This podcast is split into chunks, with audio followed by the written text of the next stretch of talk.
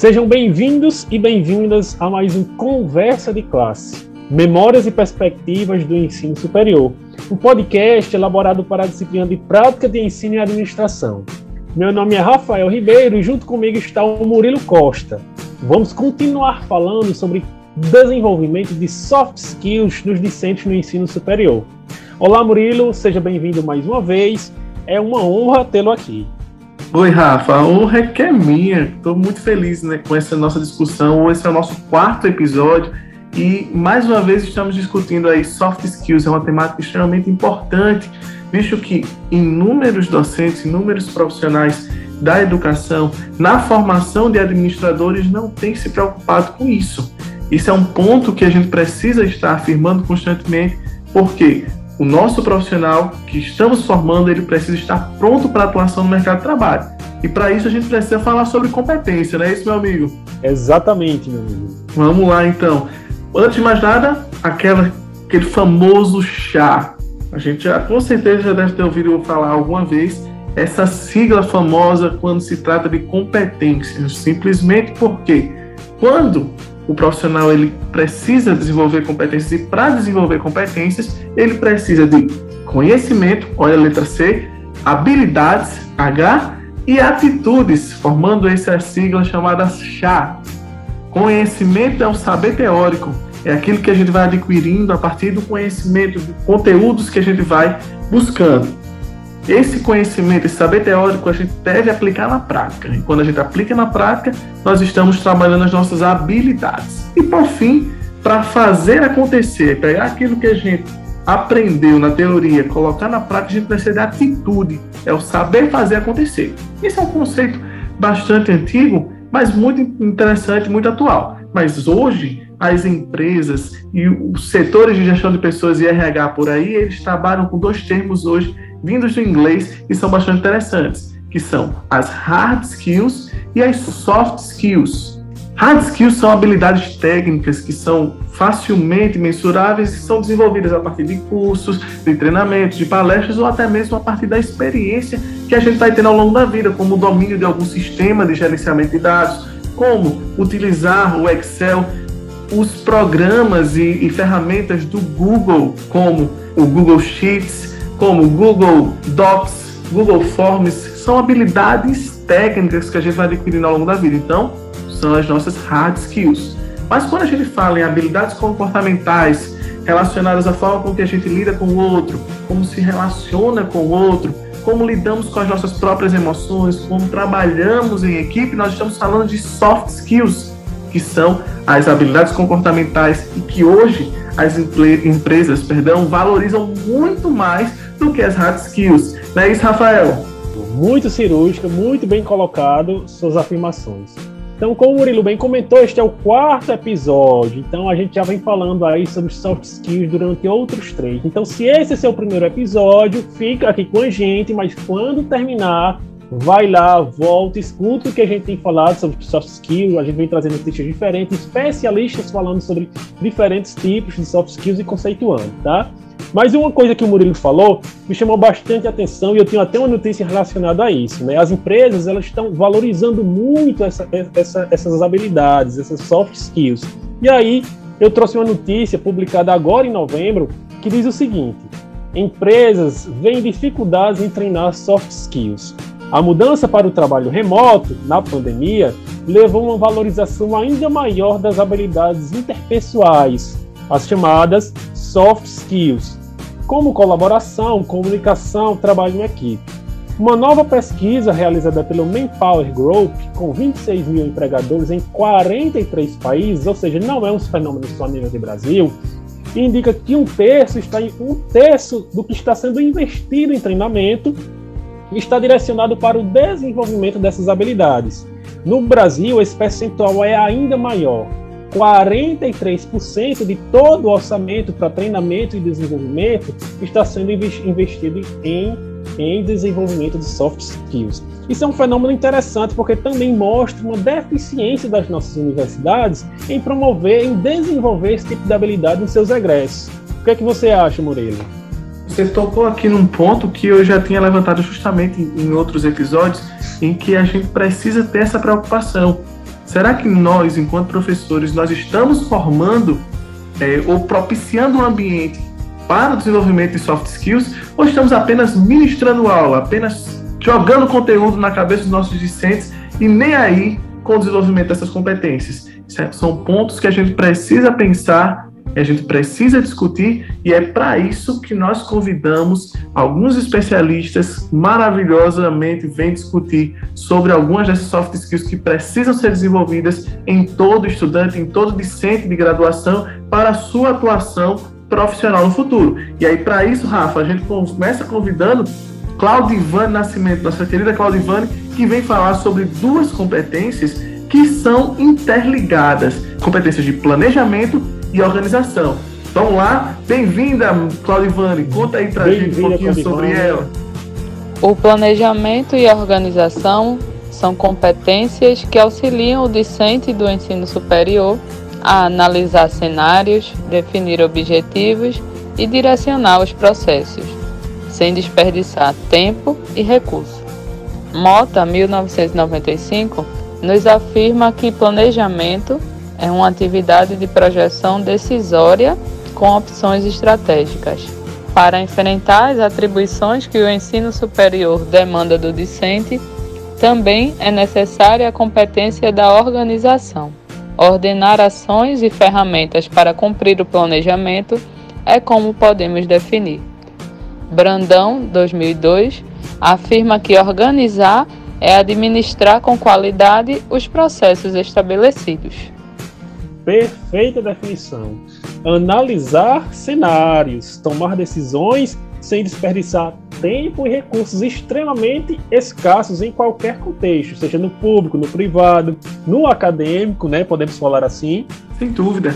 E a gente vai remeter isso aí, a gente vai lembrar de, de Fayol, vamos lembrar das teorias lá no início da administração, o quanto isso está presente e o quanto é necessário até hoje. O tempo passa, mas não há substituição. Todo profissional ele precisa saber planejar e a partir daquilo que é planejado precisa saber gerenciar seus recursos, gerenciar o tempo, gerenciar todas as ferramentas que estão disponíveis, ou seja, organizar. E isso é imprescindível para líderes, para integrantes de uma equipe tudo isso faz parte, como está interligado com as outras soft skills, não é verdade, Rafael? Verdade. Gestão de recurso e tempo, extremamente relacionado à próxima competência que a gente vai falar, que é sobre gestão do tempo. E para falar sobre gestão do tempo, nós convidamos um outro especialista, o Joacil Bezerra. Vai lá, Joacil. Bem-vindo, Joacil. Conta aí para a gente, por favor. Olá pessoal, nós somos da pós-graduação em administração e vamos falar da soft skill gestão do tempo. Então, o que seria essa gestão do tempo? É um conjunto né, de técnicas usado para aprimorar a realização de tarefas, de modo que essa produtividade e a eficiência sejam mantidas. Então, o gerenciamento do tempo vai consistir na adoção de uma série de processos e ferramentas que vão auxiliar cumprimento de atividades e projetos dentro dos prazos estabelecidos e naturalmente com resultado satisfatório. E qual é a importância dessa gestão do tempo? É fundamental em todos os âmbitos da, da nossa vida. Então, quando você administra melhor o seu tempo, consequentemente aumenta o rendimento. Isso, por sua vez, vai contribuir com a elevação do seu bem-estar, que vai garantir uma proximidade de uma felicidade plena. Então, era isso. Um abraço e nos vemos no próximo podcast. Perfeito, Joacim. Os objetivos precisam ser cumpridos, né? E precisam ser dentro de um tempo estabelecido. Então, muito precisa sua definição. Né? A gente pode perceber, a partir dentro da gestão do tempo, a necessidade de planejar e organizar para colocar em prática. Isso é muito importante.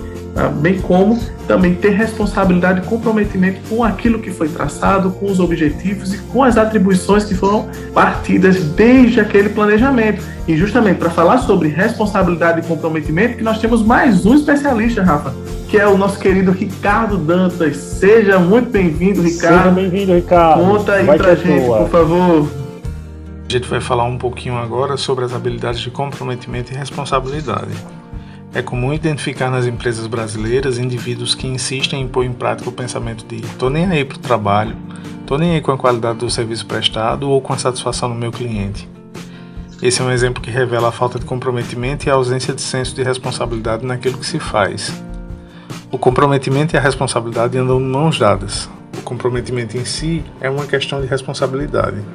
Ser responsável significa ser aquele que responde por algo, é estar consciente das suas obrigações, independente de cargo, tarefa ou empresa. Claro que as empresas precisam fazer sua parte, promover ambientes que estimulem o desenvolvimento, proporcionando um espaço agradável para o trabalho e que possibilite meios para que as pessoas se sintam felizes com o que fazem. Portanto, se o objetivo é se destacar profissionalmente, é preciso ter como marca forte o comprometimento e nunca esquecer que o maior responsável pelo seu sucesso profissional é você mesmo. Ô Murilo, Sim. Antes de falar sobre essa, sobre essa soft skill em específico, eu gostaria de re, é, reforçar, né, como todas essas soft skills, não só desse episódio, mas dos outros três que vieram antes desse, estão relacionadas. Então, acho que você está lendo minha mente. Eu acho que você está lendo a minha mente, viu, Rafael? então, reforçando, se esse é o primeiro episódio que você está escutando, termina com tranquilidade, depois volta lá nos outros três entender esse diálogo que a gente vem construindo. A gente veio falando sobre outras competências, outras soft skills que estão intimamente relacionadas. São interdependentes, mas elas são intimamente relacionadas, tá? Justamente isso. E, ó, a fala do Ricardo é muito interessante, muito importante, porque a responsabilidade, o comprometimento, como ele diz bem, andam juntas e são necessárias a todo e qualquer integrante da equipe, independente do contexto, independente do setor de atuação seja eu um líder, seja um integrante da equipe, independente do cargo, independente da função. E para isso, com, agindo com responsabilidade, comprometimento, tendo visão sistêmica do processo, planejando bem, organizando e agindo também de maneira assertiva, negociando, argumentando, tá, tendo uma colaboração bacana. Então tá tudo interligado. É muito interessante o quanto essas competências, essas soft skills estão relacionadas e estão necessárias à atuação profissional, Rafael. Perfeito, meu amigo. E eu gostei do exemplo que ele começou como não fazer, né? Tô nem aí. Então, quantos tô nem aí a gente escuta ao longo da carreira, da vida profissional, da vida acadêmica, né? A falta de comprometimento, a falta de responsabilização, de responsabilidade, na verdade. Né? Então, são coisas extremamente importantes, extremamente valorizadas pelo mercado, que a gente precisa se questionar não só do nosso, não só do ponto de vista individual, será se estou desenvolvendo essas competências, será se estou respondendo às demandas atual do mercado, mas como futuros docentes, como podemos desenvolver isso nos nossos alunos, né? Essa é a grande questão e esse é o grande ponto de reflexão que a gente precisa, que a gente vem trabalhando durante os quatro episódios, né? Como desenvolver essas competências dos nossos discentes, não é isso?